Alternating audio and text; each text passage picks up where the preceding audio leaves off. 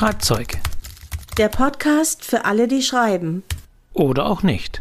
Von Diana Hillebrand und Wolfgang Tischer.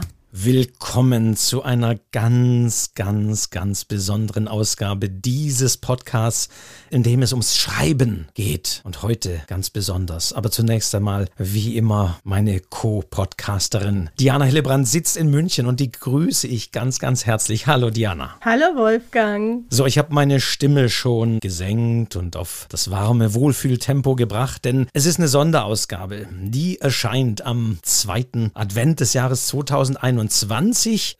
Ist witzig, wenn er die Podcast-Folge vielleicht erst im Sommer 22 hört oder so. Aber wir haben heute, zumindest der Podcast erscheint am zweiten Advent. Und deswegen haben wir uns gedacht, wir machen was ganz Besonderes. Ja, wir machen eine richtige tolle Weihnachtsfolge haben uns ein paar schöne Sachen einfallen lassen. Ich habe hier auch schon meinen Glühwein, meinen Punsch stehen und wir sind schon richtig in Weihnachtsstimmung, oder Wolfgang? Es soll um verschiedene weihnachtliche Themen und das Schreiben gehen. Eins vorweg, genau, wenn ihr das im Sommer 22 hört, dann sagt jetzt nicht um Gottes Willen. Nein, ich glaube, wir haben dennoch viele Inspirationen dabei zum Thema Weihnachten, zum Thema Schreiben, Geschenktipps, die vielleicht auch an Ostern noch funktionieren oder zum Geburtstag.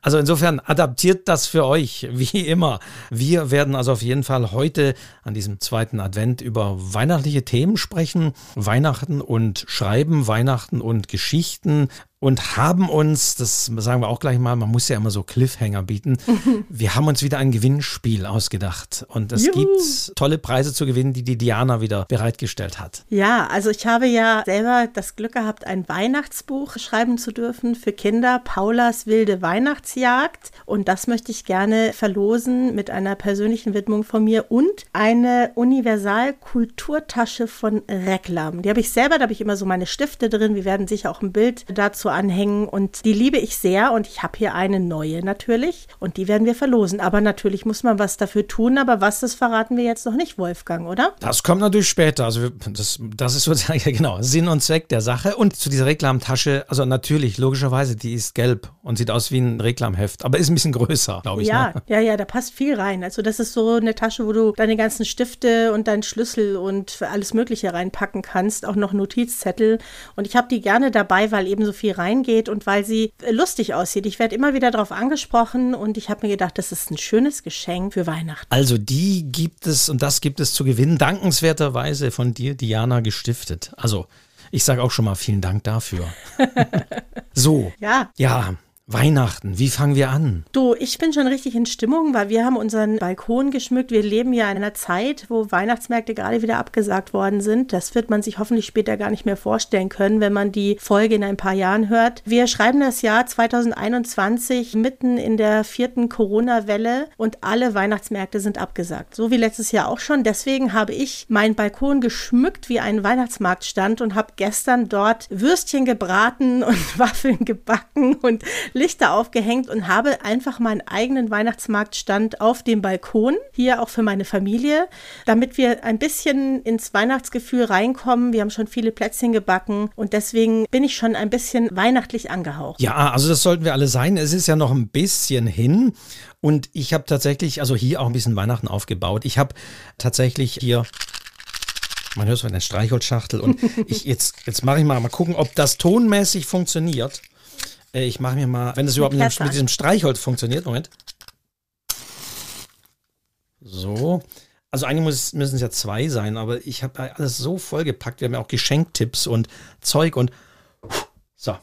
Also die Kerze brennt. Sehr schön. Und äh, also brennt tatsächlich. Das war jetzt kein äh, Geräuscheffekt aus der Konserve, sondern ein echtes Streichholz. So, die Kerze brennt. brennt. eine Kerze. Ich habe mir hier wunderbar. einen Tee gemacht auch. Ich könnte ja. den jetzt schlürfen, aber ich der ist, glaube ich, noch ja. zu heiß. Das mache ich aber. Oh, jo, mach mal. und ich habe hier auch Kekschen, aber Essen und Podcast ist immer so eine Sache. Gucken wir mal, ob die du, zum Einsatz kommen. Das traue ich mich nicht. Also das habe ich bei Lesungen schon manches Mal bereut, wenn ich vorher was gegessen habe oder währenddessen ganz böse. Das geht immer in die falsche Röhre und dann röchelt man da rum. Also das ist nicht zu empfehlen eigentlich. Ja, Essen und Trinken vor Lesungen ist problematisch. Also wenn trinken, dann idealerweise wirklich nur Wasser, also bitte auch kein Cola oder so. Das ist ja klebrig. Und Tee, da könnte man sich sogar die Zunge verbrennen, wenn er heiß ist. Also wenn dann nur Wasser. Und Wasser, Wasser auch bitte am besten normales Wasser, nicht irgend so ein Blubberwasser. auch das kann schlecht sein, wenn man lesen muss. Genau, das machen wir alles nicht, Wolfgang, weil wir ja Profis sind. Genau, machen wir nicht. Also wir schmatzen nicht. Mal schauen. Okay. Ja, also vielleicht fange ich gleich mal damit an, mit diesem Weihnachtsbuch, das ich ja auch verlosen möchte, weil das war immer mein ganz großer Traum als Schriftstellerin. Ich wollte immer ein Weihnachtsbuch schreiben. Fragt mich nicht warum, aber das habe ich mir wirklich gewünscht und ich war sehr glücklich, dass der Münchner Volkverlag mir diese Gelegenheit gegeben hat und ich dieses Weihnachtsbuch schreiben konnte. Es ist ein Buch in 24 Kapiteln, das man eben in der Adventszeit anfangen kann, aber auch ganz durchlesen kann. Und da habe ich mich so richtig ausgetobt mit einer Fortsetzungsgeschichte. Ich werde nachher mal den Anfang vorlesen und aber auch Rezepten und sogar ein dreigängiges Weihnachtsmenü und irgendwelche Traditionen, Barbara-Zweig und all das, was man mit Weihnachten verbindet. Das ist sehr schön illustriert, so richtig opulent und damit ist ein richtiger, ja, Schriftstellerin-Wunsch von mir in Erfüllung gegangen, Wolfgang. Vielleicht ist das Weihnachtsbuch so etwas wie das Weihnachtsalbum, was man irgendwie als, als, als Sänger oder Schlagerstar oder sonst raus rausbringen muss. So Peter Alexander, Weihnachten mit Peter Alexander oder sonst wie. Vielleicht, ja. Und weißt du, was mir das Wichtigste war? Ich wollte, das soll so richtig weihnachtlich sein, also eine richtige Weihnachtsgeschichte, aber es sollte vor allen Dingen auch eine lustige Weihnachtsgeschichte sein, weil wenn ich so an meine Kindheit denke, da wurden ja Weihnachtsgeschichten auch noch vorgelesen in der Schule. Da durfte man sogar Gestecke mit Kerzen auf dem Tisch haben. Das Licht wurde ausgemacht, jedes Kind durfte diese Kerze anmachen undenkbar heute, würde nicht mehr gehen, wäre nicht mehr erlaubt. Ja, wir haben da rumgefrickelt mit dem Wachs. Und unsere Lehrerin Frau Schulz hat uns entweder Schnüpperle oder die Herdmanns kommen vorgelesen. Und ich habe das geliebt, weil das auch so lustig war. Und ich glaube, das hat mich sehr geprägt, als ich später selber dieses Weihnachtsbuch geschrieben habe. Es musste auf jeden Fall lustig sein. Und ich hoffe und glaube, dass es auch lustig geworden ist. Weihnachtslesungen haben ja auch immer Tradition und ich habe immer so in der Herbstzeit gelesen für die Schillerbuchhandlung, die es ja leider nicht mehr gibt, eine dieser schönen kleinen Buchhandlungen, die sich irgendwann nicht mehr halten oder wo die Inhaberin irgendwann nicht mehr eine Nachfolgerin oder Nachfolger gefunden hat. Und da gab es auch immer so Matinee, Sonntags, Advent, sehr schön. Manchmal hat es auch geschneit. Und da habe ich dann immer Weihnachtstexte gelesen der unterschiedlichen Art.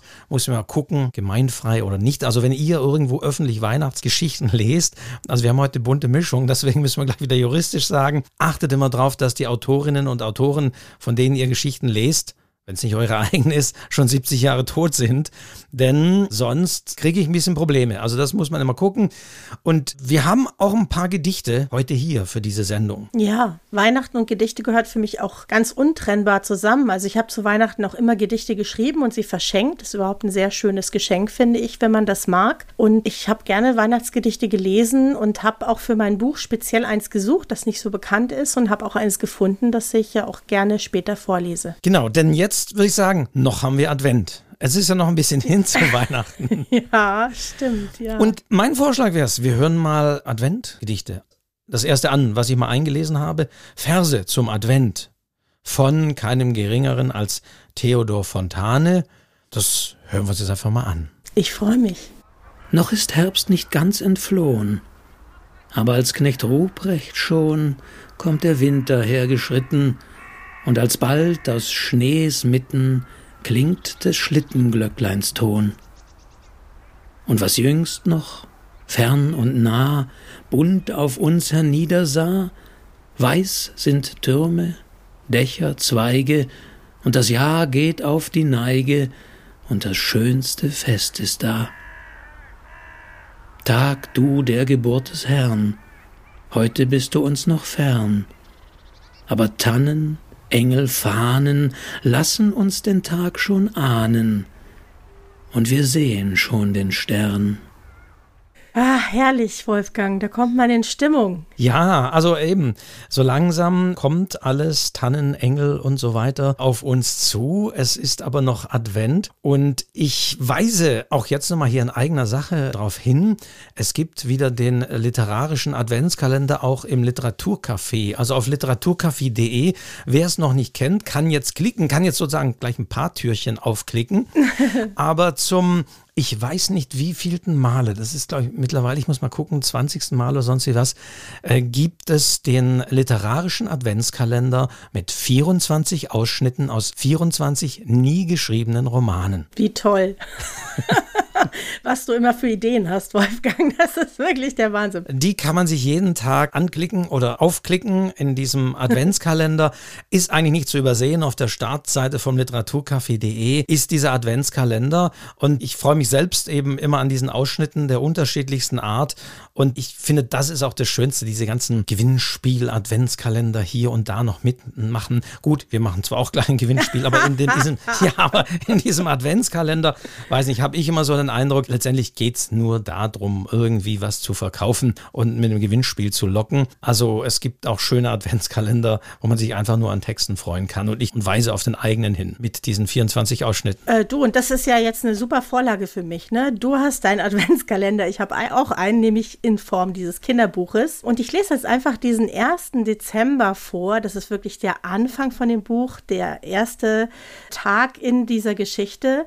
Und dann nehme ich euch mal kurz mit in die Welt von Paula und Luca. Also wir lehnen uns zurück. Ihr habt euch hoffentlich jetzt auch mittlerweile schon einen Tee besorgt. Also ich nehme jetzt hier mal einen Schluck und höre dir aufmerksam zu, Diana. Sehr gerne. 1. Dezember. Das ist kein Winter, das ist eine Zumutung. Luca schnipste sich einen zierlichen Zimtstern in den Mund. Fasziniert folgte ich der Flugbahn des nächsten Sterns und seufzte. Luca traf immer, während sich um mich herum lauter abgestürzte Sterne versammelt hatten. Ich sah zum Fenster hinaus. Luca hatte recht, dieser Winter ließ jeden Frühling blass aussehen. Daran erinnerten auch Papas köstliche Zimtsterne nichts, aber ich warf den Stern diesmal ziemlich hoch, verfolgte seinen Sinkflug, tänzelte auf der Stelle, brachte mich in Position und fing ihn mit meinen Lippen auf. Ich hab ihn, hast du's gesehen, Luca? Ich hab ihn gefangen. Luca klatschte übertrieben langsam, während ich begeistert auf und ab hüpfte, ohne auf die Sterne am Boden zu achten. Mein italienischer Freund grinste und zeigte auf den Teppich. Super Sternstaub produzierst du da gerade, Paula. Erschrocken sah ich mich um. So ging man wirklich nicht mit Papas Plätzchen um. Schnell sammelte ich die großen Stückchen auf und ließ sie mir in den Mund rieseln. Was ich sagen wollte, wir dürfen uns die Weihnachtslaune doch nicht vermiesen lassen, nur weil es nicht schneit. Ja, aber was willst du machen? Deinen Zimtsternstaub auf die Tannenbäume verteilen? Nö, aber wir können doch unseren Eigenadventskalender veranstalten. Wir unternehmen was Weihnachtliches und machen eine wilde Weihnachtsjagd. Haha. Vielen Dank. Das ist der Einstieg in mein Buch, der erste Tag dieser Geschichte. Also das ist dann eine Geschichte in, in 24 Teilen sozusagen. Genau, das ist der erste Teil. Ich habe jetzt wirklich nur den ersten Teil dieser ersten Geschichte geschrieben. Es ist schon noch ein bisschen mehr und so fängt aber alles an. So sag nochmal Titel und Verlag für all die, die dieses Buch jetzt haben wollen. Der Titel ist Paulas wilde Weihnachtsjagd und die ist hier im Münchner Volkverlag erschienen, ist durchgehend bebildert und es gibt neben diesen Geschichten, dieser Fortsetzungsgeschichte auch ganz viele Rezepte und äh, Traditionen aus der Weihnachtszeit. Man kann ganz viel erleben und miterleben und in diesem Buch nachempfinden und letztendlich geht es darum, dass die Paula zusammen mit dem Luca ein ganz geheimnisvolles goldenes Geschenk bekommt, das wunderbar verpackt ist und sie dürfen es nicht aufmachen. Da steht für Basti und sie sollen das diesen Basti rechtzeitig zu Weihnachten bringen und sie haben überhaupt keine Ahnung, wer das ist. Und die beiden machen sich also auf die Suche hier in München, um diesen geheimnisvollen Basti zu finden, lassen sich alles Mögliche einfallen. Und die Frage ist natürlich, werden sie am Ende rechtzeitig Basti finden und ihm sein wahnsinnig schönes goldenes Geschenk geben. Das verrate ich jetzt natürlich nicht. Also, das ist der Ausschnitt und der Anfang gewesen. Vielen, vielen Dank. Ja. Jetzt sind alle wahrscheinlich wahnsinnig neugierig. Also ein Buch, das man auch Kindern vorlesen kann. Oder wie würdest du es einstufen? Doch, doch, auf jeden Fall. Also wenn man selber lesen möchte, muss man schon ganz gut lesen können, weil es ist schon auch wirklich viel Text dabei. Aber zum Vorlesen, gerade jetzt auch so in der Adventszeit, ist es ganz wunderbar. So habe ich mir das auch gedacht. Also ich habe übrigens übrigens nicht vorgelesen bekommen als Kind, mache das aber selber oder habe das ganz viel gemacht mit meiner Tochter. Und ich finde, das ist einfach was ganz Schönes, sich vorlesen zu lassen. Ich lasse mir auch gern von dir vorlesen, Wolfgang, wenn du wieder was machst da auf deiner Seite, weil ich liebe das sehr, sich zurückzulehnen und so einen Text auf sich wirken zu lassen und jemand zu haben, der einem das vorliest. Das ist was, das ist auch ein Geschenk, das ist was Wunderschönes. Das ist erstaunlicherweise, stelle ich immer wieder fest, wenn ich lese, also es war ja letztens Dostoevsky, Zum 200. Geburtstag hatte ich das auf den Stuttgarter Buchwochen gelesen. Und ich bin immer wieder erstaunt, wenn dann nach der Lesung Menschen auf einen zukommen und sagen, boah, das war so toll gelesen, das macht man ja gar nicht mehr als Erwachsener. Also ich, ich war so also faszinierend und toll und so weiter. Und ich bin dann immer erstaunt, weil wir lesen ja immer wieder Hörbücher und so weiter, sind sehr populär und, und, und. Aber ich stelle immer wieder fest, dass tatsächlich nicht alle Menschen sich vorlesen oder das vorlesen lassen. Und deswegen auch mein Aufruf ganz klar, nicht nur jetzt zum Advent oder in der Weihnachtszeit, schnappt euch Bücher und lest auch mal Bücher vor. Also lest euch einander, wem auch immer, vor. Und eben nicht nur, wie man denkt, ja, vorlesen ist was für Kinder, damit die gut einschlafen und so weiter, sondern man kann sich auch als erwachsener Mensch gegenseitig vorlesen und es macht unheimlich Spaß. Man kann das auch abwechselnd lesen, dass man der eine dem anderen täglich wechseln und so weiter. Also wirklich mein Plädoyer, Weihnachten die Zeit ist natürlich sehr gut geeignet, aber fürs Vorlesen, auch für die Faszination des Vorlesens und des Zuhörens. Also bitte nicht hier immer nur überrascht sein oder sagen, ja, ein Hörbuch lege ich mir ein, von einem Schauspieler gelesen. Kann man auch selbst machen. Ja, das stimmt, ja. Und da muss man auch nicht darauf achten, ob die Geschichte gemeinfrei ist oder nicht. Wenn man sich selbst ein Buch vorliest, einander, zu zweit, zu dritt oder sonst wie, dann kann man das, dann darf man das einfach im privaten Rahmen auch machen. Also lest euch vor. Ja, und das entschleunigt auch. Wir haben ja so eine Zeit, wo wir permanent alles Mögliche um die Ohren und um die Augen gehauen bekommen. Und ich finde, so ein Vorleseabend, der entspannt sehr, entschleunigt sehr. Wir sind, alle Medien sind aus, man hat ein Buch in der Hand und liest vor. Wunderschön, mag ich sehr. Ich möchte noch auf ein weiteres Buch hinweisen. Das habe ich auch mal im Literaturcafé besprochen, das auch ähnlich aufgebaut ist. Also Jetzt sind wir zwar schon am zweiten Advent, aber der erste Advent war ja quasi noch vor dem ersten Türchen. Das, das war ja 28. November in diesem Jahr. Also insofern sind wir nicht ganz so weit. Aber von Klaus Modig, dem Schriftsteller Klaus Modig, gibt es auch ein Buch, ein Taschenbuch, das heißt 24 Türen. Und auch das sind 24 Kapitel, die man sich eben auch sehr gut vorlesen kann, erschienen bei Kiepenheuer und Witsch. Es ist eine sehr schöne Geschichte, die im Heute angesiedelt ist, aber es gibt dann wieder Rückblenden in die Nachkriegszeit. Drei Männer stehlen ein Worpsweder Gemälde um es schlichtweg und ganz profan zu verheizen, weil sie sonst nichts haben. Und das ist auch sehr schön gemacht und sehr schön gearbeitet und kann man eben auch in 24 Abschnitten vorlesen. Oder mal zwei jetzt am Tag, wenn man es noch ein bisschen nachholen möchte. Deswegen mein Tipp, Klaus Modig, 24 Türen bei Kiepenheuer und Witsch erschienen. Tolle Idee und es ist übrigens auch erlaubt, solche Buch-Adventskalender, nenne ich es jetzt einfach mal so, auch am Stück zu lesen. Also das funktioniert ja genauso gut. Das kann man aufteilen, das muss man nicht. Man kann auch drei oder vier Kapitel lesen, ganz wie man möchte. Das bleibt ja jedem selbst überlassen. Wir werden das auf jeden Fall in die Shownotes stellen, Wolfgang. Und wir verlinken auch die Gedichte, die es zu hören gibt. Und ich würde gerne noch ein zweites ja. Adventsgedicht hören von Rainer Maria Rilke. Sehr sehr gerne. Das hören wir jetzt. Das heißt einfach Advent. Es treibt der Wind im Winterwalde die Flockenherde wie ein Hirt, und manche Tanne ahnt, wie balde sie fromm und lichterheilig wird, und lauscht hinaus. Den weißen Wegen streckt sie die Zweige hin, bereit und wehrt dem Wind und wächst entgegen der einen Nacht der Herrlichkeit. So, also wieder mal die Ankunftszeit und die Vorfreude auf Weihnachten. Und das ist ja letztendlich Advent. Ankunft, habe ich immer gelernt. Im Religionsunterricht heißt Advent. Okay. Ja, und vielleicht inspiriert es einfach auch mal, gerade die Weihnachtszeit zu nutzen, Gedichte anzuhören und dann selber mal versuchen, Gedichte zu schreiben. Also, dass jeder freut sich darüber. Ne? So ein handgeschriebenes Gedicht, äh, das muss sich ja nicht mal reimen, ja, sondern es kann einfach etwas sein, was sich lyrisch anhört, was poetisch ist. Man nimmt sich Zeit für Worte und verschenkt diese Worte. Also ich mache das gerne und es kommt eigentlich immer gut an. Und jetzt verbinde ich mal das Vorlesen mit dem Weihnachtsgedicht zu einer, einer Überleitung.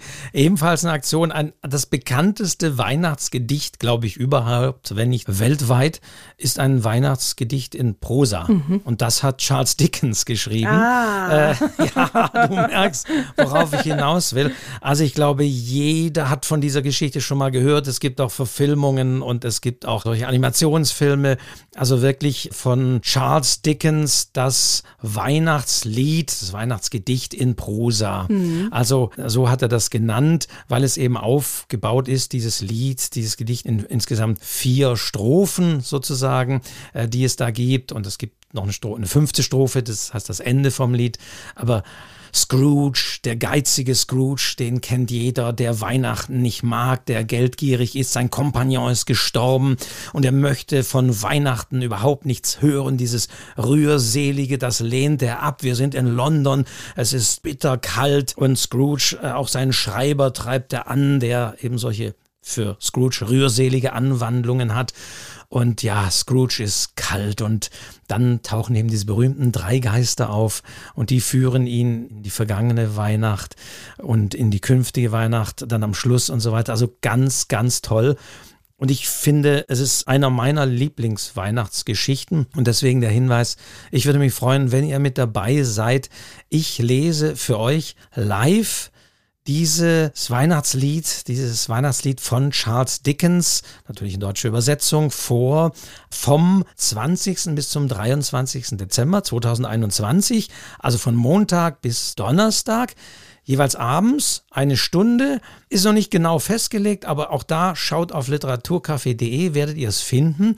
Immer abends, ich schätze mal, ich werde so um 19 Uhr oder so anfangen. Eine gute Stunde, in etwa Lesezeit ist vier Stunden, kriege ich an diesen vier Tagen durch. Und ich werde wieder dazu so einen ganz kleinen Lego-Bausatz bauen, denn es gibt tatsächlich, ich war begeistert, es gibt von, also jetzt muss ich wieder sagen, ich kriege kein Geld von Lego, ich muss das betonen, ist nicht gesponsert oder sonst wie, habe ich selbst gekauft, aber es gibt da so einen schönen Charles Dickens mit diesen Lego-Figuren, da gibt es diesen kleinen Scrooge und diesen Timmy, der ja irgendwie, ach, es ist, ach, ich, ich freue mich schon drauf. Baue ich für euch, baue ich für euch live vor Kamera, Video am 20. Dezember bis zum 23. Also das ist so meine letzten großen Türchen.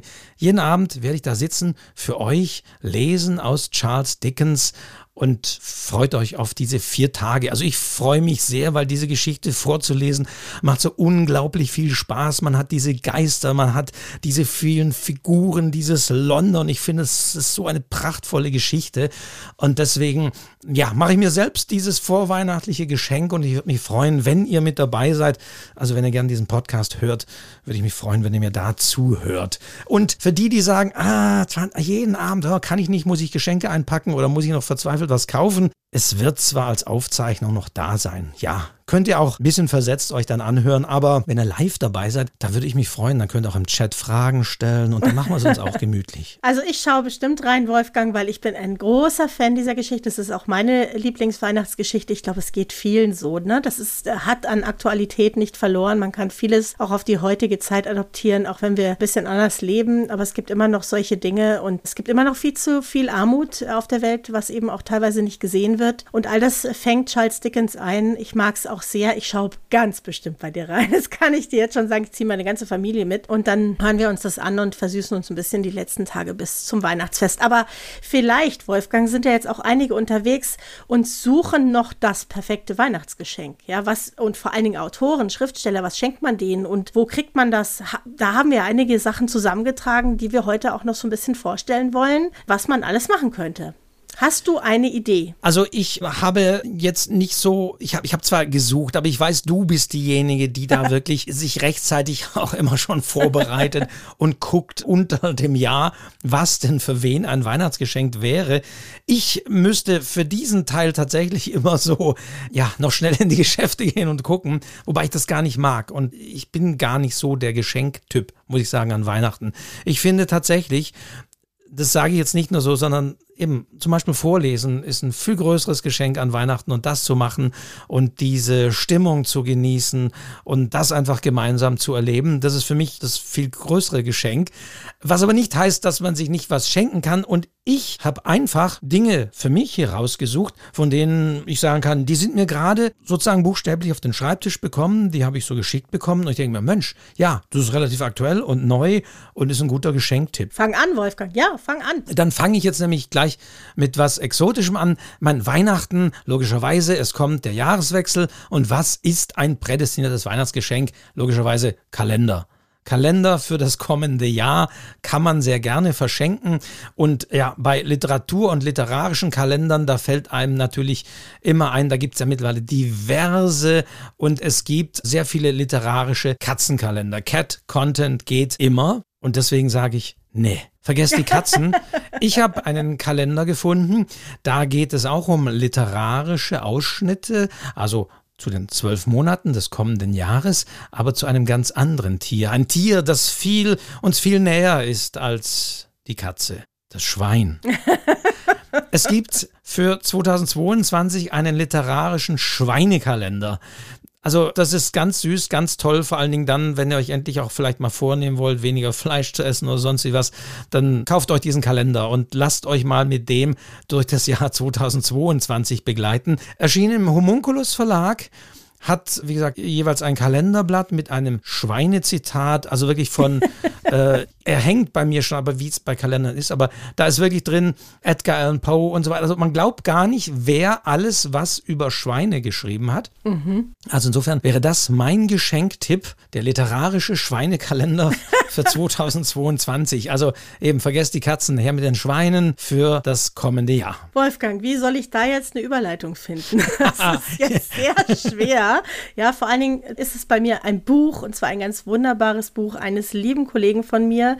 Und das ist für mich das ultimative Weihnachtsgeschenkbuch. Und zwar ist es der Schneekristallforscher von Titus Müller, eine Erzählung im Adeo Verlag erschienen. Und es handelt von Wilson Bentley, der Schneeflocken sammelt. Für ihn sind sie Wunder und atemberaubende Schönheit, manche halten ihn deswegen für einen Spinner. Doch für Mina, die ihn und seine Arbeiten mehr und mehr bewundert, wird er zu einem Reiseführer in eine andere Welt. Glückstrunken hielt er das Brettchen in den fallenden Schnee, ein Schatzsucher, ein Entdecker und Weltenerkunder war er, er fühlte sich frei wie ein Vogel, dem Himmel mehr verwandt als der Erde. Es ist ein wunderbares kleines Buch, das es inzwischen als Taschenbuch gibt über Wilson Bentley, der Schneeflocken sammelt. Und daran gefällt mir nicht nur diese Geschichte, die übrigens auf einer wahren Begebenheit beruht. Diesen Wilson Bentley gibt es nämlich wirklich oder gab es wirklich, sondern weißt du, diese Vergänglichkeit von Schneeflocken, die sofort schmelzen. Und er hat die mit seiner Kamera eingefangen. Er musste wahnsinnig schnell sein, weil die einfach sofort weg sind. Es gibt auch ein Buch mit seinen Schneeflocken, die er eben fotografiert hat. Auch das kann man kaufen.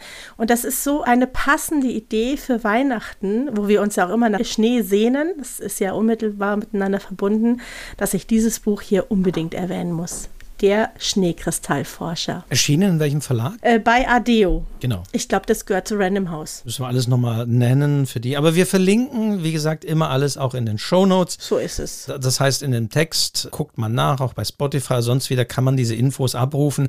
Ansonsten verweisen wir eben auf unsere Website schreibzeug-podcast.de. Ich glaube, die sind noch nicht final fertig, aber auf, da findet man auf jeden Fall die Folgen und findet dann auch diese Infos für alle die, die jetzt verzweifelt vor und zurückspringen auf ihren MP3-Playern oder sonst wie oder auf dem Smartphone. Äh, dann mache ich mit einem Buch weiter, aber mhm. ich komme nochmal aufs Hören zurück. Also wenn ihr mhm. doch sagt, nee, ich will mal aber auch von jemandem, der gut vorlesen kann, nochmal was anderes vorlesen. Ich habe zugeschickt bekommen ein relativ neues Hörbuch, das ist unlängst erschienen, einer Geschichte, die aber bereits 1966 geschrieben wurde. Und zwar von der Autorin Carson McCullers die man vielleicht kennt, die diesen Roman geschrieben hat mit diesem wunderbaren äh, Titel Das Herz ist ein einsamer Jäger. Auch das finde ich einer der schönsten Buchtitel. Mhm. Und dieses Buch heißt Spiegelbild im goldenen Auge. Klingt ein bisschen merkwürdig, wird aber sogar in diesem Text erklärt. Und das ist ein Text, der spielt in einer Garnison in den Südstaaten, in den USA. Und wir haben eine kleine Konstellation von Figuren. Und es heißt schon am Ende, beziehungsweise, dass es einen Mord geben wird. Das heißt am Anfang, es wird einen Mord geben. Und wir wissen also schon, am Ende wird einer dieser Personen tot sein. Wir haben, also es wird gleich gesagt, ich, ich habe es jetzt nicht hier, aber am Anfang, es gibt einen Hauptmann, es gibt die Ehefrauen dieser beiden und es gibt ja diesen Zwang dieser Garnison, Soldaten, alles hier auf Befehl und so weiter. Aber da läuft einiges aus dem Ruder menschliche Abgründe. Und das mag man jetzt sagen, oh, ist das was für Weihnachten? Doch, ich finde, es ist sehr schön geschrieben von Carson McCullers. Es ist sehr schön übersetzt von, das muss ich jetzt ganz klein hier sehen, ich sage auch gleich warum, übersetzt die deutsche Ausgabe von Richard Möhring. Und jetzt komme ich ein bisschen zu der Frage, wer hat es gelesen? Denn das ist ein Hörbuch. Und dann dieses Hörbuch wird gelesen von, und jetzt bin ich etwas vollkommen unvorbereitet und kann den Namen wahrscheinlich gar nicht richtig aussprechen, denn ich bin kein Drei-Fragezeichen-Fan, aber es wird gelesen von Jens. Ja, äh, weißt du es? Wawrcek? Ja, so ähnlich. ich glaube, wer die drei Fragezeichen kennt und Jens hört, weiß sofort Bescheid. We weißt du auch, wen er spricht? Bist du drei Fragezeichen-Fan? Gelegentlich. Also jetzt nicht so der Hyper-Hyper-Fan, aber ich habe eigentlich alle Bücher. Aber weißt du, während wir hier plaudern, werde ich jetzt einfach hier mal schnell Mrs. Google fragen, ja? Und dann kann ich dir das gleich sagen. Du kannst ja noch ein bisschen was über das Buch erzählen. Ja, beziehungsweise über die unvergleichliche Art, wie Jens ich nenne ihn jetzt mal beim Vornamen, das einfach vorliest. Und er hat ja eine sehr hohe Stimme und es gibt hier auch sehr viel Frauenfiguren. Und es ist wirklich großartig gelesen, wie er diesen Figuren auch eine Stimme gibt und wie seine Stimme auch von dieser Anmutung sehr gut zu dieser Geschichte von Carson McCullers, also auch von einer Autorin, wie gut sie dazu passt. Und erschienen ist das Ganze bei Audoba, so heißt das Label, und das ist eben das Label, das er selbst herausgibt. Und ich habe das jetzt bekommen als Rezensionsexemplar und man kriegt ja viel geschickt, aber ich muss wirklich sagen, das hat mich doch sehr ergriffen. Es ist spannend, aber es ist vor allen Dingen in der Beschreibung, die Carson McCullers da über diese Person hat und in dieser Konstellation und diese menschlichen Abgründe wirklich ganz beeindruckend. Und es sind 220 Minuten, also man kann es auch gut um die Weihnachtszeit hören. Obwohl es keine Weihnachtsgeschichte ist, das ist es nicht, aber es ist einfach sehr schön. Es macht Spaß zuzuhören. Also Asche auf mein Haupt, ich hätte es wirklich wissen müssen. Das ist natürlich der Peter Shaw. Meine Tochter wird mich jetzt, wenn sie das hört, die wird mich ganz komisch anschauen. Also Peter Shaw, der zweite Detektiv, das ist eben diese bekannte Stimme. Und das ist ein großartiger Sprecher, gar keine Frage. Der macht ja nicht nur drei Fragezeichen, der ist auch Synchronsprecher, der macht viele Hörspiele, er ist Schauspieler, also der hat es drauf und ich kann mir sehr, sehr gut vorstellen, dass das ein ganz tolles Hörbuch ist. Also Jens Wawczek, Peter Shaw liest Spiegelbild im goldenen Auge von Carson McCullers. Es gibt es sogar, ich habe es nachgeschaut, bei Spotify. Also hm. wer Spotify hat, kann es sogar da anhören, aber ansonsten gibt es das als MP3 CD mit einer Gesamtlänge von 220 Minuten. Gerade eben erst erschienen. Das wäre jetzt so mein Tipp. Ja, du, und ich finde es manchmal auch schön, die Dinge dann wirklich zu haben. So, Spotify ist nichts dagegen zu sagen. Ne? Du kannst dir das immer anhören, aber es gehört dir nicht. Und ich finde es auch schön, mal so eine CD im Schrank stehen zu haben und zu sagen, hey, das ist eine CD, die kann ich mir jederzeit anhören. Auch wenn Spotify einfallen sollte, diese Sachen irgendwann einfach wieder runterzunehmen. Gibt es ja immer wieder Probleme damit. Deswegen, schönes Geschenk, das man auspacken kann. Weißt du, Spotify-Sachen kannst du ja nicht auspacken. So ja. eine CD kannst du auspacken. Schöne Idee. Wer sowieso die Werbeversion hat und nicht für Spotify zahlt, der kann sowieso nicht so durchhören. Deswegen kauft ja. euch lieber diese CD. Es ist ein ja. schönes Booklet dabei. Es könnte ja sein, dass jemand sagt, Moment, Spiegelbild im goldenen Auge, spiegelt, da war doch was. Ja, also tatsächlich wurde dieser Roman schon zweimal verfilmt. Mhm. Unter anderem 1967 mit Elizabeth Taylor, also ein Jahr nach Erscheinen. Und auch ein zweites Mal wurde sie ebenfalls dann verfilmt in den 1980er Jahren von John Huston. Aber wie gesagt, nichts geht gegen das Original und nichts geht gegen diese Lesung von Jens Wawczek. So. Ja, Wunderbar. Aber jetzt haben wir über Bücher gesprochen, was ein wunderbares Geschenk ist zu Weihnachten, gar kein Thema. Ich habe auch immer viele Bücher zu Weihnachten bekommen, aber es gibt ja noch andere Dinge, Wolfgang. Es gibt Dinge, die auch Frauen lieben. Was fällt dir da spontan ein? Schreibmaschinen. Schreibmaschinen. Nicht schlecht. Und was noch? Schmuck. Schmuck. Ah, und damit hast du eigentlich genau die beiden Dinge zusammengebracht, die, von denen ich Wundert euch nicht, wir kommen nachher zur Schreibmaschine. Das war jetzt. aber nein, aber es stimmt schon, Wolfgang. Und zwar möchte ich hier ganz kurz von den Meisterstückchen von Viola Kranz erzählen. Viola Kranz ist eine Goldschmiedin in Bielefeld. Leider wohne ich nicht in Bielefeld, sondern in München, sonst wäre ich wahrscheinlich ständig bei ihr. Und Viola, auf die bin ich vor ein paar Jahren schon mal aufmerksam geworden, weil sie etwas ganz Wunderbares macht. Sie macht nämlich Schmuck also Ringe, Ketten, auch Manschettenknöpfe. Trägt man das heute überhaupt noch? Ich weiß es nicht, manchmal schon. Ja, doch. Und da nimmt sie alte Schreibmaschinentasten und fasst die eben in einen Ring oder in einen Manschettenknopf oder sowas. Und das macht sie ganz wunderbar. Also nicht hier so ein ich sag's jetzt mal böse, Billigschmuck, den man irgendwo im Internet kaufen kann, sondern eine Goldschmiedearbeit, sehr, sehr hochwertig, ganz besondere Tasten. Ich habe zum Beispiel eine rote, kannst du dir vorstellen, dass es eine rote Schreibmaschinentaste quadratisch gibt. Wunderschön. Also die, die Originaltaste war rot. Die Originaltaste war ah, rot, also okay. sie geht da offensichtlich auch auf irgendwelche Trödelmärkte, kauft diese alten Schreibmaschinen und nimmt diese Tasten, um da eben diese Ringe davon zu machen. Und immer wenn ich so einen Ring trage, ich habe übrigens schon ein paar davon, was mit allen wichtigen wichtigen Buchstaben. D für mich und J für Jürgen und A für Amelie, Fragezeichen habe ich auch schon. Dann habe ich das Gefühl, ich schreibe viel besser. Also immer, wenn es mir irgendwie nicht so gut geht, dann glaube ich, dass so ein Schreibmaschinentastenring, also man muss sich ja was einbilden, mir da helfen kann. Und deswegen möchte ich das unbedingt sagen. Es ist die Webseite meisterstückchen.de. Ich werde es in die Shownotes äh, setzen. Ich kriege nichts dafür, ne? Keine Sorge. Das ist meine persönliche Begeisterung für diese Schmuckstücke von der Viola Kranz. Wir sind uns noch nie persönlich begegnet. Ich kenne nur ihren Schmuck und den finde ich ganz fabelhaft. Und weil das so ein schönes Geschenk ist, musste ich das jetzt hier sagen. Also eben genau, das hatte ich ja vorhin schon gesagt. Wichtiger Hinweis, all das, was wir jetzt hier als Tipps und Dingens empfehlen, hm. wir kriegen dafür nichts, sondern das ist wirklich, weil wir einfach die Sachen gut finden und denken, das könnte ein Geschenk sein. Ja. Ja, und ich habe die Schreibmaschine äh, natürlich jetzt nicht nur wegen der Tasten erwähnt, ja, sondern ja, es ist die Frage, für wen ist das ein Geschenk? Aber ich habe ja ich hatte es ja gesagt, schon einmal mit Lego und Literatur zu tun gehabt. Ich habe schon ein Schachspiel gebaut und die Schachnovelle, das kann man sich auch anschauen. Ich habe Frankenstein gebaut als kleine Figur und von Mary Shelley Frankenstein gelesen. Auch das nochmal ein großartiges Buch, ähm, mhm. sozusagen im Vorbeigehen. Frankenstein von Mary Shelley wäre auch eine Empfehlung. Gibt es wunderschöne Ausgaben auch. Mhm. Aber ich habe eben auch eine Schreibmaschine gebaut. Und das war so mein Ausgangspunkt. Es gibt tatsächlich eine Schreibmaschine von Lego. Mhm. Und die kostet Listenpreis aber verdammt teure 200 Euro. Mhm. Aber das ist ein Bausatz. Und das ist eine Schreibmaschine, die kann man sich zusammenbauen. Die funktioniert nicht wirklich. Aber ich habe sie mal hier. Moment, ich muss mal hier mal fürs Mikro holen. Ich, ich tippe da jetzt mal drauf. Moment. Ich hoffe, man hört es. Also das ist der Tastaturanschlag. Es bewegt sich tatsächlich nur ein Typenhebel an dieser Schreibmaschine, aber ich finde den Sound sehr bemerkenswert, wie die denn mhm. vom Sounddesign, also es wird ja bei Porsches und so macht man ja ein Sounddesign des Motorklanges. Also hier hat man wohl bei Lego diesen Bausatz so designt, dass dieser Klang des Typenhebels wirklich wie eine Schreibmaschine klingt.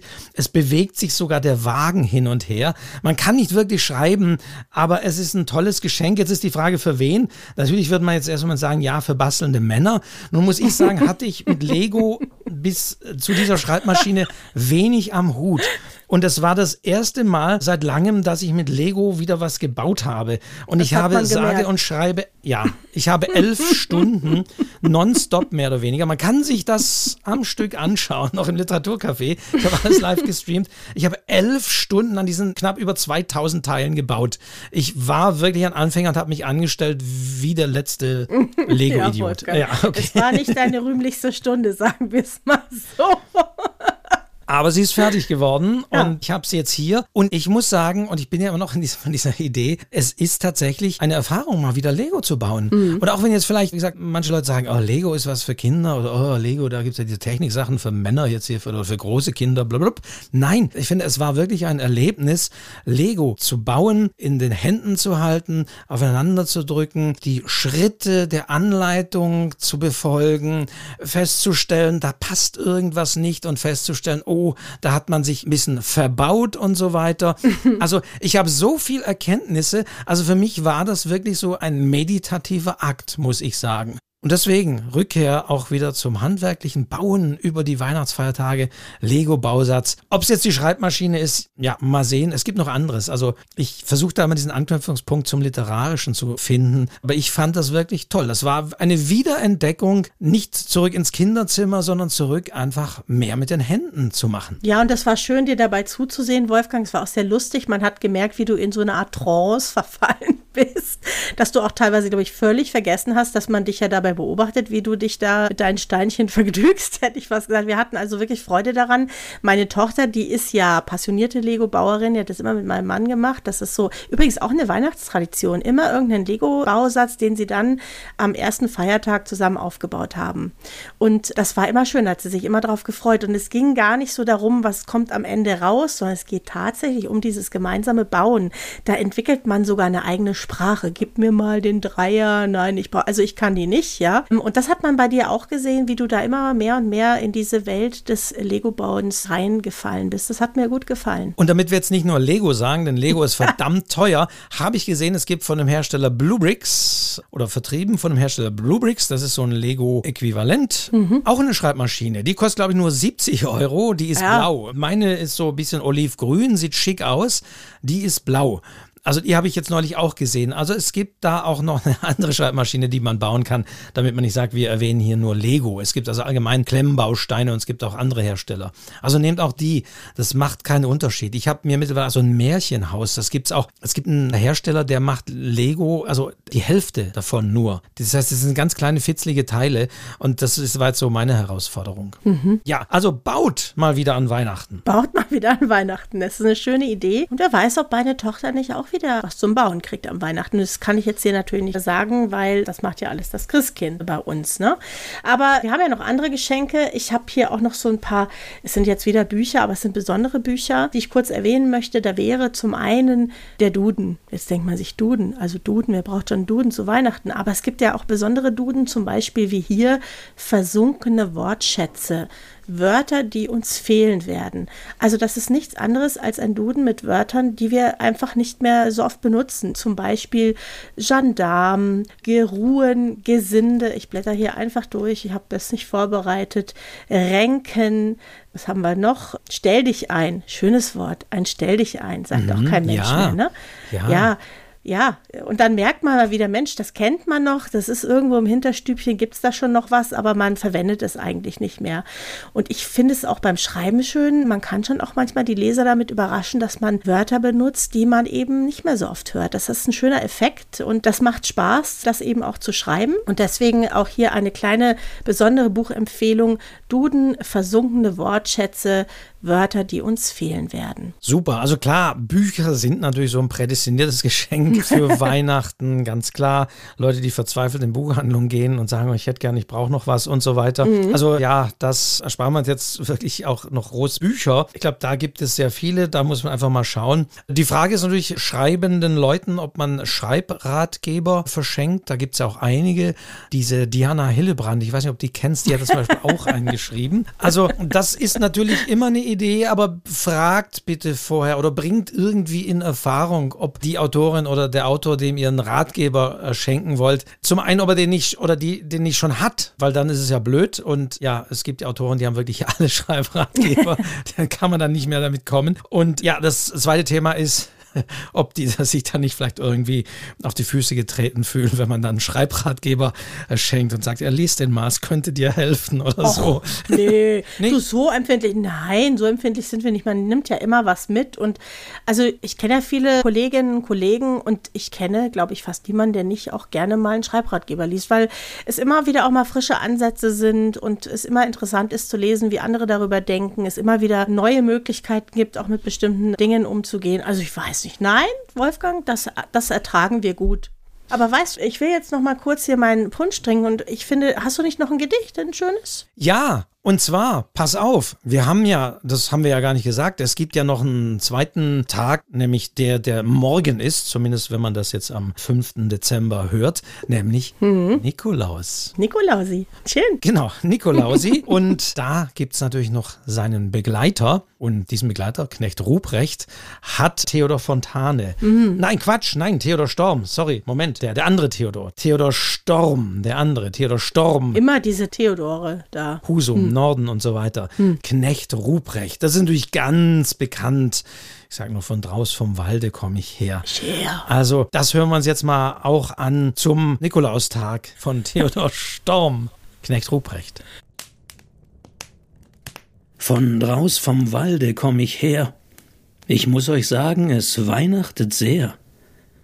All überall auf den Tannenspitzen sah ich goldene Lichtlein sitzen und droben aus dem Himmelstor sah mit großen Augen das Christkind hervor. Und wie ich so strolcht durch den finstern Tann, da rief's mich mit heller Stimme an. Knecht Ruprecht, rief es, alter Gesell, hebe die Beine und spute dich schnell. Die Kerzen fangen zu brennen an, das Himmelstor ist aufgetan. Alt und Junge sollen nun von der Jagd des Lebens einmal ruhen. Und morgen flieg ich hinab zur Erden, denn es soll wieder Weihnachten werden. Ich sprach, O lieber Herr Christ, meine Reise fast zu Ende ist. Ich soll nur noch in diese Stadt, wo es eitel gute Kinder hat. Hast denn das Säcklein auch bei dir? Ich sprach, das Säcklein, das ist hier. Denn Äpfel, Nuss und Mandelkern essen fromme Kinder gern. Hast denn die Rute auch bei dir? Ich sprach, die Rute, die ist hier. Doch für die Kinder nur die schlechten, die trifft sie auf den Teil, den rechten. Christkindlein sprach, so ist es recht, so geh mit Gott, mein treuer Knecht. Von draus vom Walde komm ich her. Ich muss euch sagen, es weihnachtet sehr. Nun sprecht, wie ich's hier innen find. Sind's gute Kind? Sind's böse Kind? Also, Diana, wie finde ich's denn hier drinnen in diesem Podcast? Warst du lieb? Ich bin immer lieb. Gut. Also, ich bin immer lieb, glaube ich, weil ich möchte immer lieb sein. also, ich gebe mir auf jeden Fall Mühe. Wolfgang immer lieb zu sein. Ja, ich glaube schon. Gut, ich möchte dich jetzt nicht weiter in Verlegenheit bringen. Also äh, schauen wir mal. Also eben, das ist bekannt. Wir nähern uns dann auch sozusagen lyrisch dann Weihnachten an. Aber das war jetzt zum Nikolaustag. Das ist wirklich ein Text, den, glaube ich, jeder kennt. Und ich kenne Leute, die kommen zu Besuch und sagen, wenn sie auf der Treppe und stehen, von draus vom Walde komme ich her. Ja, das erste Gedicht, das ich in der Grundschule gelernt habe, ein Text, den man nie mehr vergisst ist, ja. Also das ist in uns eingedrungen, würde ich mal fast sagen, oder? Ja, also auch da ist die Frage, kennt ihr noch Weihnachtsgedichte auswendig und so weiter? Also hm. ja. So, ähm, Abteilung Geschenke. Ich äh, weiß nicht, ich hab, ich hätte noch ein Buch. Und zwar, wir haben ja gesagt, Schreibratgeber. Mhm. Ich habe ja gesagt, meine Weihnachtsgeschenke sind tatsächlich auch ein bisschen von dem inspiriert, was mir so in letzter Zeit über den Schreibtisch kam und wo ich dachte, ja, könnte man schenken. Mhm. Bei dem Schreibratgeber, der mir tatsächlich jetzt hier auf den Schreibtisch kam, war ich um ein bisschen skeptisch, denn ich kann den in die Kamera für dich jetzt halten, mhm. aber er sieht schon rein optisch ich fange mal so an. Er heißt Schreib dein Ding, mhm. Ausrufezeichen. Und im Untertitel Authentisch, achtsam, kreativ. Dein eigenes Buch, der Weg zu dir selbst. Und die Autorinnen, Autoren, also von, von Aljoscha Long und Ronald Schweppe, die beiden haben den geschrieben, die mögen es mir verzeihen. Aber natürlich, da ist irgendwie so ein bisschen alles drin, wo ich ein bisschen zucke, mhm. wo ich zunächst immer zucke. Denn klar, es gibt unterschiedliche Motivationen zu schreiben. Natürlich ist eine Motivation auch zu schreiben, vielleicht auch autobiografisch zu schreiben, ein Weg zur Selbstfindung, auch zur Selbstheilung. Also auch da gibt es Schreibseminare, wobei ich dann immer sagen muss, das sind aber Texte, die nicht unbedingt dazu geschrieben sind, veröffentlicht zu werden. Mhm. Und wenn ich halt authentisch achtsam, ich glaube, das ist das abgegriffenste Wort dieses Tages, etwas achtsam zu tun. Also ich würde würde das nicht mehr verwenden. Das gehört für mich in den Begriff der K.O.-Kriterien. Okay, das sei mal dahingestellt. Und ja, es ist auch diese Schreibschrift, auch da würde ich sagen, es gibt nichts abgegriffeneres als diese Form der Schrift, die man auf jedem dritten Buch, also na, gefühlsam, aber findet. Ihr merkt schon wieder, der Literaturkritiker kommt schon wieder durch. Ja, ja, ja du ja. bist so kritisch, Wolfgang.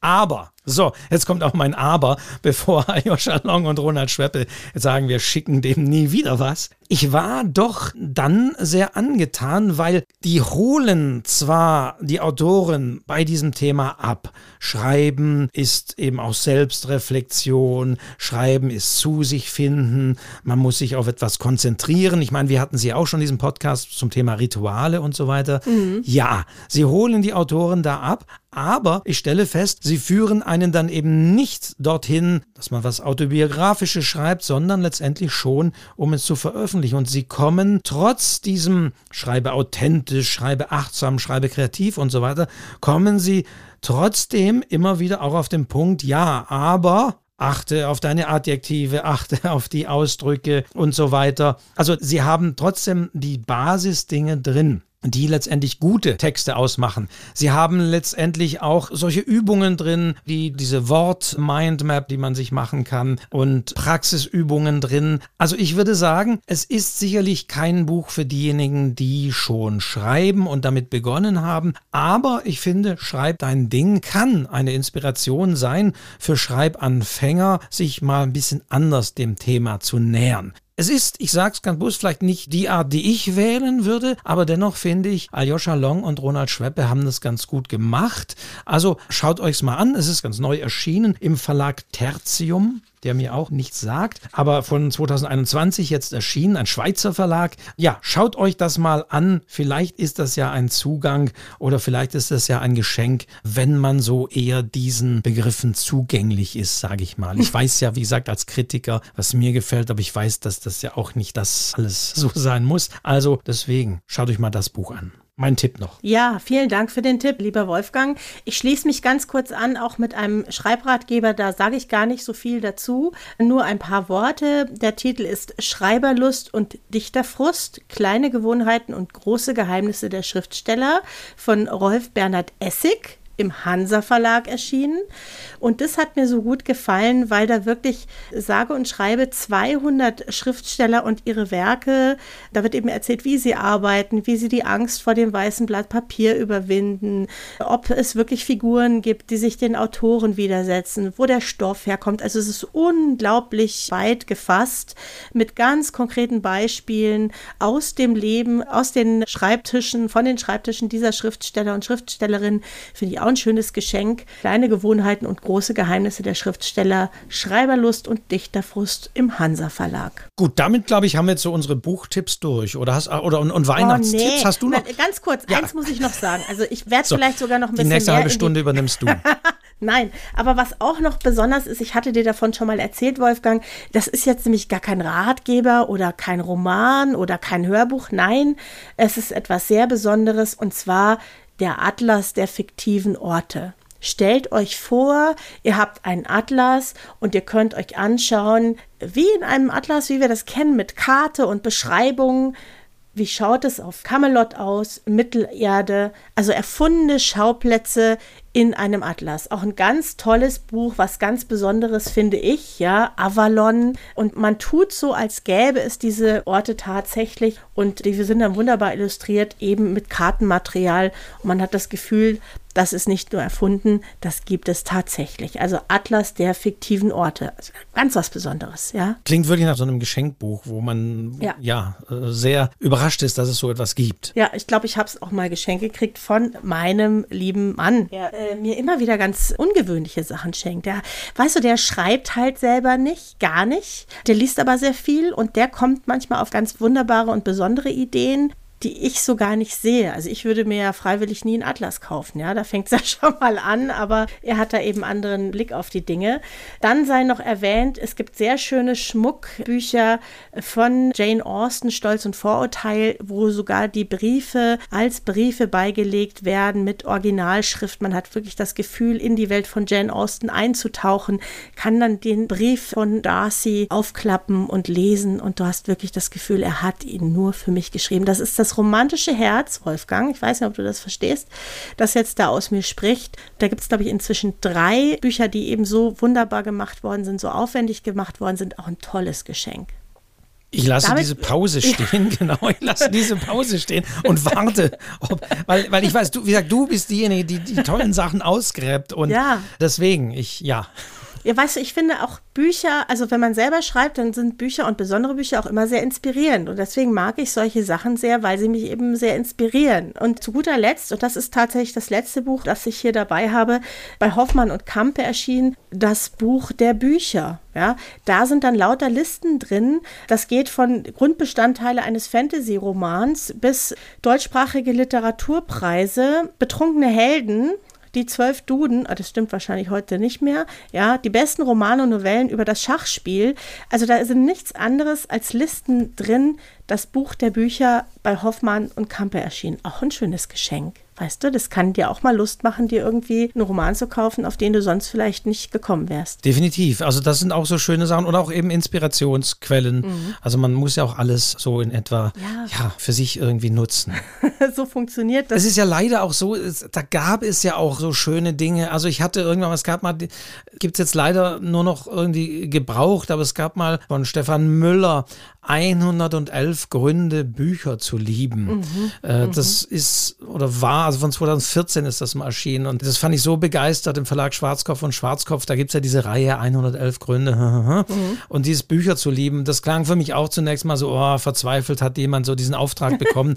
Aber nee, Stefan Müller hat das wirklich so wunderbar und liebevoll und das wirklich auf den Punkt gebracht, warum man Bücher liebt. Aber leider gibt es das dann nicht mehr. Und das ist immer schade, dass es manche Bücher, die man vielleicht empfehlen würde, ja dann zumindest nur antiquarisch kaufen kann. Aber zumindest das. Aber das lohnt sich auch. Ja, ich finde es auch völlig in Ordnung, mal ein antiquarisches Buch zu kaufen und dadurch am Leben zu erhalten und weiter zu verschenken. Warum nicht? Das sind ja manchmal gerade die besonderen Sachen, die ja teilweise auch viel zu schnell vom Markt verschwinden. Das ist auch wieder so ein Zeichen unserer Schnelllebigkeit, was ich auch unbedingt erwähnen möchte. Wolfgang, wir kennen sie beide, die Federwelt, die Autorenzeitung schlechthin. Eine schöne Idee, da ein Abo zu verschenken. Die Federwelt ist voller Interviews, Informationen, Buchbesprechungen, alles mögliche Marketingmaßnahmen, alles, was man sich als Autor, als Autorin nur vorstellen kann, was einen interessieren könnte, übers Sprechen, übers Schreiben, wirklich ein ganz tolles Heft. Ich habe das schon seit es existiert, also ewige Zeiten. Das hat damals der Titus Müller angefangen, die Sandra Ustrin hat es übernommen, die Anke Gasch ist inzwischen die Redakteurin und die machen das großartig. Ein super Geschenk, ein Abo von der Federwelt. Ein wirklich großartiger Fundus ja. an Tipps und zu den unterschiedlichen Aspekten.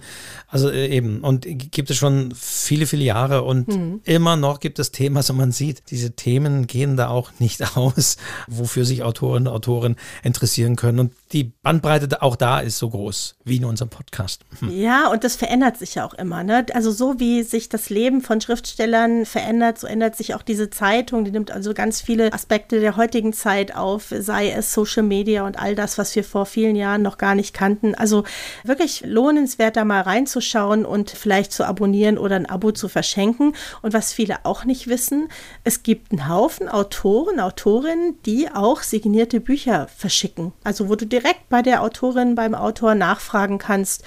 Und dann kriegst du ein signiertes oder vielleicht sogar persönlich gewidmetes Buch, muss man halt rechtzeitig unterwegs sein und das Porto bezahlen. Und dann kann man wirklich ein ganz persönliches Buch auch schenken. Haben viele nicht auf dem Schirm, aber das ist auch eine schöne Idee, bei den Autoren selbst mal nachzufragen. Vielleicht ja aus nicht ganz so schönem Anlass eben der Weg zu einem signierten Buch zu kommen, wenn es auf Lesungen oder so etwas schwieriger wird. Mhm. Ganz in eigener Sache sage ich jetzt tatsächlich, ich weiß nicht, wie es bei dir ist, Diana, du gibst ja auch Schreibkurse. Mhm. Ich werde im Januar wieder einige Webinare machen. Die Leute gehen ja nicht mehr ganz so gern aus dem Haus. Also im Januar gibt es wieder einige Webinare zu Papyrus Autor, zum Self-Publishing, auch Online-Lesungen mache ich wieder als Webinar, findet man also auf literaturcafé.de und so sage ich wirklich auch mal in eigener Sache. Auch da kann man jemand so ein Webinar schenken. Gucken natürlich, ob derjenige überhaupt Zeit hat, da äh, reinzuschauen aber spricht ja auch nichts dagegen. Ja, also ich verschicke auch schöne Gutscheine, ganz individuell gestaltet, zum Beispiel für Online-Coachings, natürlich auch für die Seminare. Ich habe schon die Hoffnung, dass wir nächstes Jahr auch wieder persönlich zusammenkommen können, dass persönliche Begegnungen auch möglich sind. Da hoffe ich schon sehr drauf und da kann man natürlich auch übrigens auch in der letzten Minute noch einen Gutschein verschenken, weil das geht alles online. Das muss man nicht, muss man nicht viel können dafür. Das ist überhaupt gar kein Problem. Aber Wolfgang, jetzt würde ich doch sagen, wollen wir noch mal kurz was zu unserem Gewinnspiel sagen, weil wir, wir haben die ja jetzt hier lange genug bei Laune gehalten und wir haben ja am Anfang gesagt, es gibt etwas zu gewinnen und zwar ein von mir persönlich gewidmetes Weihnachtsbuch, Paulas wilde Weihnachtsjagd. Ich habe am Anfang vorgelesen daraus und eine Universalkulturtasche mit dem Design von Reklam. Aber das gibt es natürlich nicht umsonst. Und natürlich hat das auch etwas mit Weihnachten zu tun. Und mit dem Schreiben. Und ihr könnt diese beiden Dinge auch an Weihnachten schon äh, gewinnen und bzw. geschenkt bekommen. Auf diese Art und Weise geschenkt bekommen. Wir haben uns natürlich wieder eine Aufgabe ausgedacht. Ihr müsst dafür etwas tun. Schreiben. Genau. Und sogar schreiben. Ihr müsst schreiben. Und natürlich zum Weihnachtsthema. Und deswegen bis zum 19. Der 19. Dezember 2021 muss man dazu sagen, man weiß ja nicht, wann die Leute das hören, aber der 19. Dezember 2021 ist der Einsendeschluss. Ihr habt also, wenn das gleich am Anfang hört, zwei Wochen Zeit für diese Aufgabe und wir werden uns auch schnell entscheiden, muss man auch sagen. Ne? Am 20. werden wir gucken, dass wir gleich die Entscheidung treffen mhm. und die besten Beiträge werde ich auch veröffentlichen im literaturcafé.de. Ja. Oder ne, wir sagen nicht die besten, ne, das ist, sondern die, die originellsten, paar gute, drei bis fünf, sage ich mal. Wir müssen mal gucken, was da kommt. So, jetzt seid ihr immer noch neugierig, weil jetzt war ich ja was, was, was, was, was, muss ich, was, muss ich, was müsst ihr schreiben? Also, wenn ihr diese wunderbaren Gewinne haben wollt, die Diana zur Verfügung stellt, dann müsst ihr. Und eine Veröffentlichung auf der Seite vom Literaturcafé. Das ist schon auch ein Gewinn, Wolfgang. Ja, also tatsächlich. Also das bleibt. Mhm. Also das Literaturcafé gibt es seit über 25 Jahren. Also insofern, auch digital ist manches für die Ewigkeit.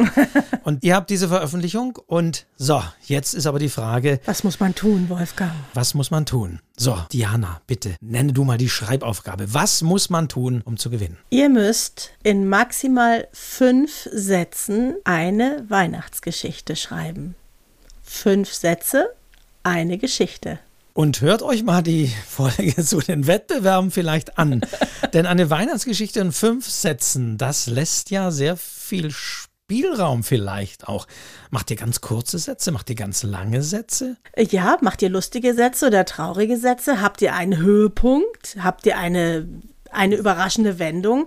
Wir sind wahnsinnig gespannt, was euch einfällt. In der Kürze liegt ja meistens dann schon auch ein bisschen die Herausforderung. Fünf Sätze. Wir wollen wirklich nur fünf Sätze, Wolfgang. Wollen wir fünf? Gehen auch drei? Nein, ich würde sagen, wir machen fünf. Fünf? Gut. Fünf. Also, auch das habt ihr gelernt, wenn ihr unsere Podcast-Folge gehört habt. Äh, Wettbewerbsbedingungen sind einzuhalten. Der Punkt, äh, sagen wir so, ist das Satzzeichen, was zählt. Also, wir wollen sozusagen, wenn man das mal so festnagelt, weil da könnten ja manche auch wieder sagen, ja, Hauptsätze oder Nebensätze. Nein, also, sagen wir mal so, fünfmal der Punkt sollte drin vorkommen.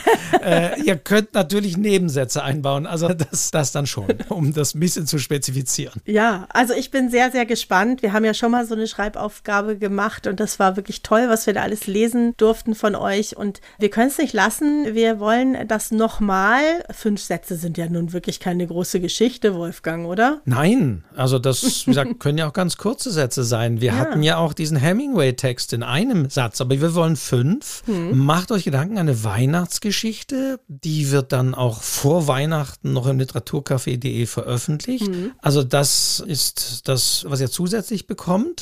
Dann könnt ihr da selber mal nachlesen, wie kreativ auch andere waren und was es da alles kommt. Also wir sind sehr gespannt. Mhm. Diana, wenn man uns jetzt die Geschichte schicken will, auf welchem Wege geht das? Ja, da hast du dir ja was ausgedacht, Wolfgang. Einfach auf literaturcafé.de, dort wo die Texte auch zu finden sein werden, gibt es ein Teilnahmeformular, weil es ist nämlich ganz wichtig, natürlich, wenn wir euch die Dinge schicken wollen, die ihr da bekommt, die beiden, wenn ihr zu den äh, Gewinnerinnen, Gewinnern gehört, brauchen wir die Adresse und so weiter. Deswegen das ist dafür gesorgt, dass ihr nicht in der Aufregung die da vergesst und so da eingeben, die Teilnahmebedingungen auch nochmal, dass ihr eben mit der Veröffentlichung einverstanden seid und so weiter anklicken und dann einschicken und dann haben wir das hier alles übersichtlich vorlegen. Also auf literaturcafé.de findet ihr das ab dem 5. auf der Startseite. Also gucken. Es gibt keine Unter-Slash irgendwie was, sondern literaturcafé.de.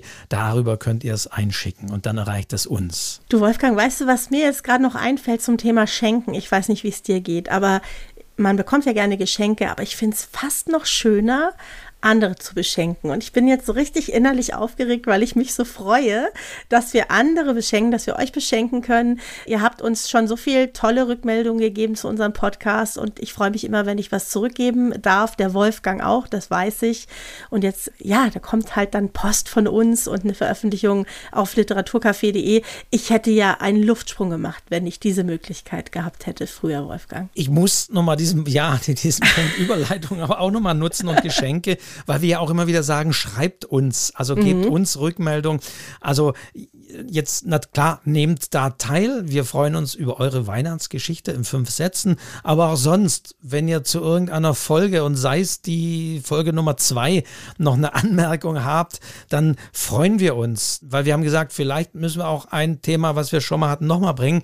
Und ich sage das deswegen, weil es wirklich die Nadine gab, die auf die Folge Erzählperspektive das war, glaube ich, irgendwie, ich weiß nicht, welche Folge war das, aber es liegt schon ein bisschen länger zurück. Weißt du es noch, Diana? Nee, aber es ist schon eine Weile her, hast du recht. Aber das ist ja das Schöne, die hat jetzt erst diese Folge gehört und ich hatte in dieser Folge ja die Du-Perspektive erwähnt. Mhm. Und ich hatte nicht so wirklich ein Beispiel greifbar und Nadine hat jetzt dankenswerterweise einen Text erwähnt mit dieser Du-Perspektive.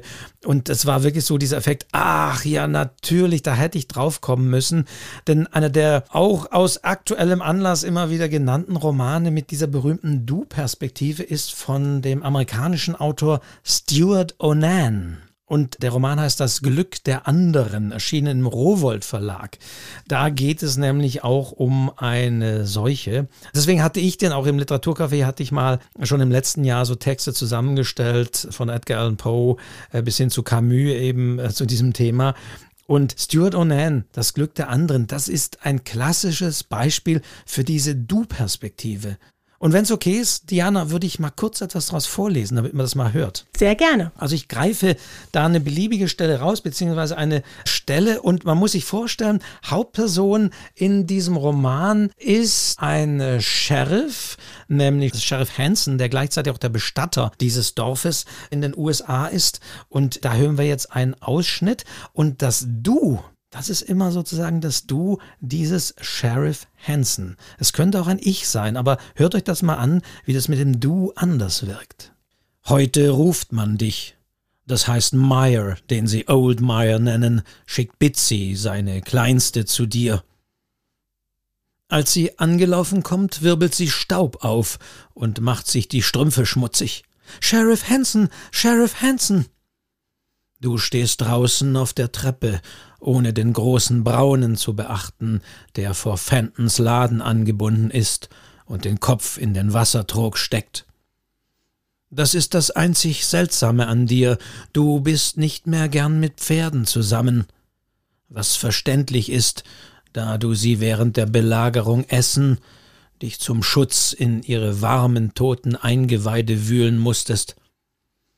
Doch darüber sprichst du nicht, oder nur zu Martha, die es auf keinen Fall verraten würde.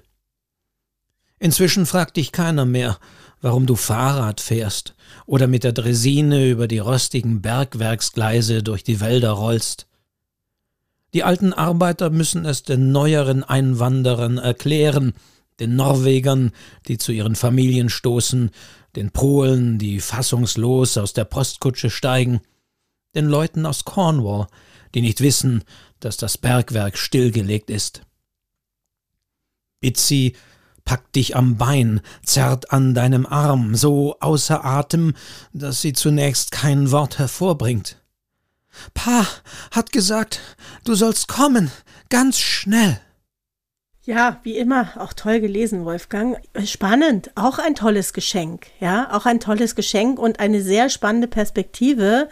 Das sind ja im Grunde Selbstgespräche, die er führt, ne, und in dieser Du-Form. Ja, das sind so eine Art Selbstgespräche, aber es hat eben etwas anderes. Ich habe mir das, also vielleicht hört, könnt ihr euch gerne nochmal anhören. Überlegt euch das gleiche mal, wenn das jetzt ich heißen würde. Mhm. Aber mit diesem Du haben wir sozusagen mit diesem Erzähler sind wir so vereint und haben beide von außen einen Blick mhm. auf ihn. Aber mhm. trotzdem kann er natürlich, aber er spricht sich sozusagen selbst mit Du an, mhm. dieser Erzähler und dieser Sheriff Hansen, einen ganz anderen Blick. Also finde ich sehr spannend und wohl einer der bekanntesten interessantesten Romane mit dieser Du-Perspektive, was etwas irritierend ist, aber man gewöhnt sich dran. Man liest sich rein und das ist eine sehr interessante Perspektive. Vielen Dank an der Stelle nochmal an die Nadine für diesen Hinweis. Also seid da wirklich immer offen und schreibt uns an. Wir sind da ganz neugierig. Wolfgang, wir müssen langsam zum Ende kommen, auch mit unserer wunderbaren Spezial-Weihnachtsfolge. Ich habe noch ein Gedicht für den Schluss. Ich weiß nicht, wie schaut es bei dir aus? Ich habe auch noch ein Weihnachtsgedicht. Ich habe natürlich auch mit eines der ebenfalls sehr bekanntesten von, von Josef von Eichendorff. Was, welches wollen wir nehmen? Wir lesen beide. Wir lesen, Wir lesen beide. beide. das ist doch ganz wunderbar. Zwei Weihnachtsgedichte. Meines heißt Weihnachtsleuten und ist von einem unbekannten Autor. Ich habe damals für das Kinderbuch ein Gedicht gesucht, was man vielleicht noch nicht so gut kennt, was noch ein bisschen frischer ist, wo sich Eltern vielleicht besonders freuen, wenn sie auch mal was Neues lesen. Dann lese ich mein Weihnachtsleuten und du endest dann vielleicht mit dem bekannten Gedicht. Was sagst du dazu? Genau, liest du dieses Weihnachtsleuchten und dann verabschieden wir uns. Genau. Und dann hören wir am Schluss, würde ich sagen, weil das passt eigentlich dann sehr gut, dann wandern wir mit Josef von Eichendorf gemeinsam raus auf die Felder. Aber jetzt erstmal Diana. Das Weihnachtsläuten.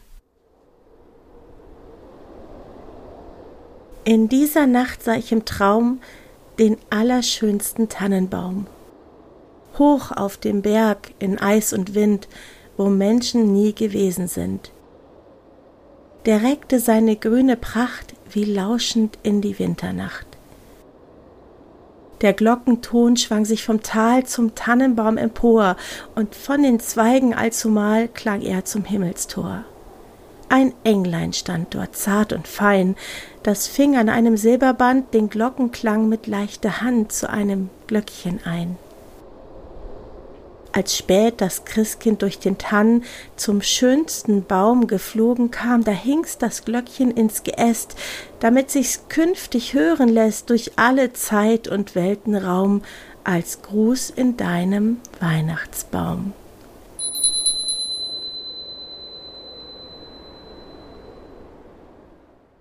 Ja, Wolfgang, das war's.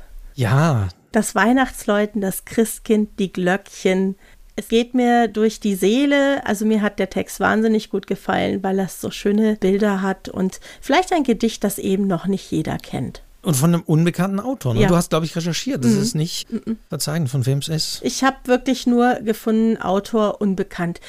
Wie schade, aber das ist natürlich auch ein bisschen geheimnisvoll. Mensch, ich denke mir immer, wer weiß, der Mann, die Frau, wenn die das wüsste, dass sie hier in meinem Weihnachtsbuch übrigens am 23. Dezember so für das Geschenk zur letzten Minute kann man dann auch einfach abschreiben in schöner Schrift auf einem schönen Papier und dann so weiter verschenken.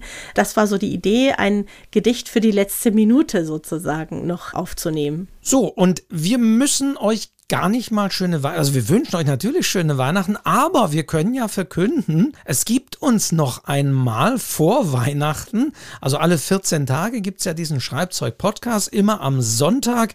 Und wir haben jetzt den zweiten Advent, den fünften, also zumindest wenn er diese Folge zeitnah hört. Es gibt ja die, die mittlerweile wirklich so das sofort hören, also zum Sonntag Frühstück oder sonst wie.